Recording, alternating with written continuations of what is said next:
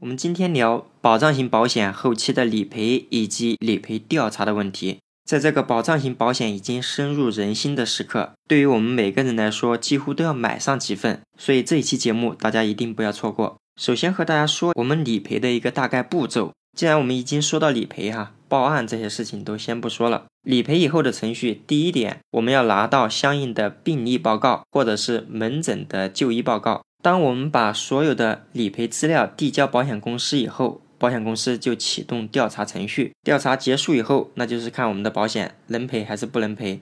这里我们着重要说的就是保险公司究竟是启动什么样的一个调查程序。第一个很明显就是我们医院的一个就诊的一个记录，就比如我们老家的，或者是现在居住地的，或者是曾经工作过的地方周围的一些医院。所以保险公司调查的就医记录就不仅仅局限于我们递交到保险公司上面的资料了，你没递交上去的资料，它有可能也是要去查的。那第二个当然就是一些体检机构这边的一个资料。这里我想说，大家千万不要相信很多人说的，或者是体检机构的人说的，我们的信息是不对外的，保险公司是查不到的。你想一想，现在很多保险公司跟一些体检机构有深度的一个合作，而且甚至有一些保险公司它自己就有体检机构了。所以调查我们以往在体检机构所做的一些检查资料，这个还是可以的。那第三个方面呢，就是我们每个人不是有这个医保卡吗？他会调查我们医保卡最近这些年使用的一些记录。第四个方面嘛，那就是面谈走访。有一些理赔案子，调查公司的人可能还会上门走访。上门走访，一方面是了解病情，二方面是了解一下最近这些年的一个生活轨迹，三方面是核对一下这个疾病发生的一个来龙去脉。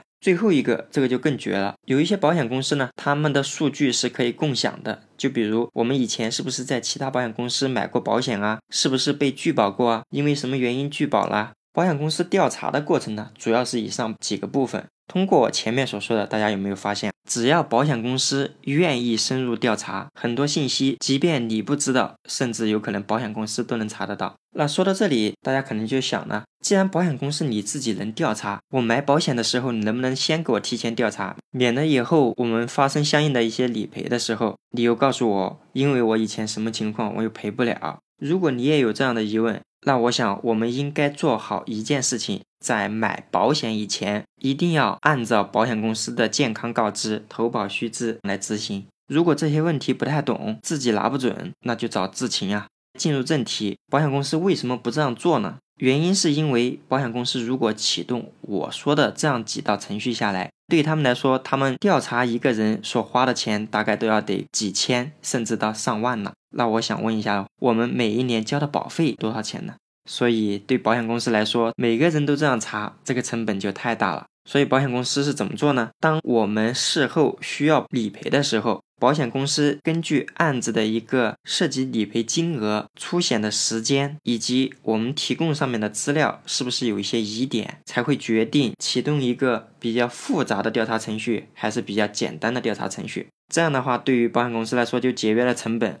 对于我们每个消费者来说，也就是说，我们每年交的保费可能就不会那么多了。也有些人在问呢，那是不是那些大公司他们理赔就要快一些呢？根据我们前面几个问题的一个介绍，大家肯定也有一些初步的想法了。现实过程中，对于一些知名公司，在一些小额理赔案件当中，就比如一千块钱、两千块钱这样的案子，有一些公司确实理赔的效率要高一些。可能当天理赔，可能隔几天就理赔了。但是，一旦涉及理赔金额比较高的，比如二十万、三十万、四十万、五十万、一百万这样重疾保险的理赔的时候，出现这样的问题，其实每家公司都是对事不对人。如果我们的案子没有什么疑点，涉及理赔金额比较小，很多公司的理赔都很快。一旦涉及大额，有疑点，时间短就出险了。任何一家公司都会启动调查程序，需要花一些时间的。但是不管怎么样，特别是对于我们的重疾保险，我们买的每一份保险合同里面都有约定，保险公司在收到我们的理赔资料以后，你不能拖的，给保险公司的调查时间也就三十天，不管涉及的是大额的还是小额的，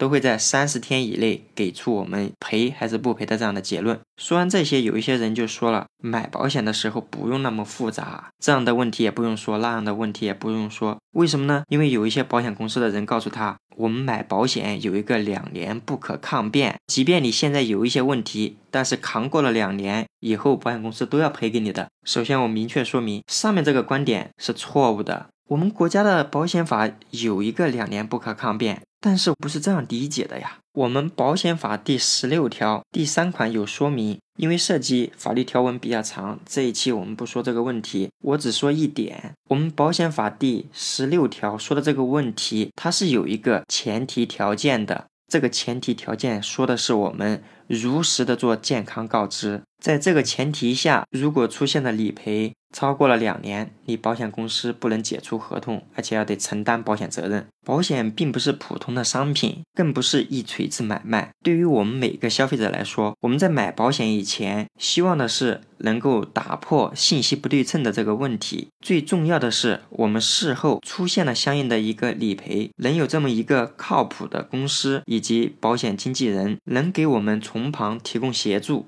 买保险买的就是安心，希望志勤能成为你值得信赖的保险经纪人。好的，我们今天的节目就说到这里。最后拜托一下大家，给我的专辑打一个十分好评，以及我的这个节目点赞打 call。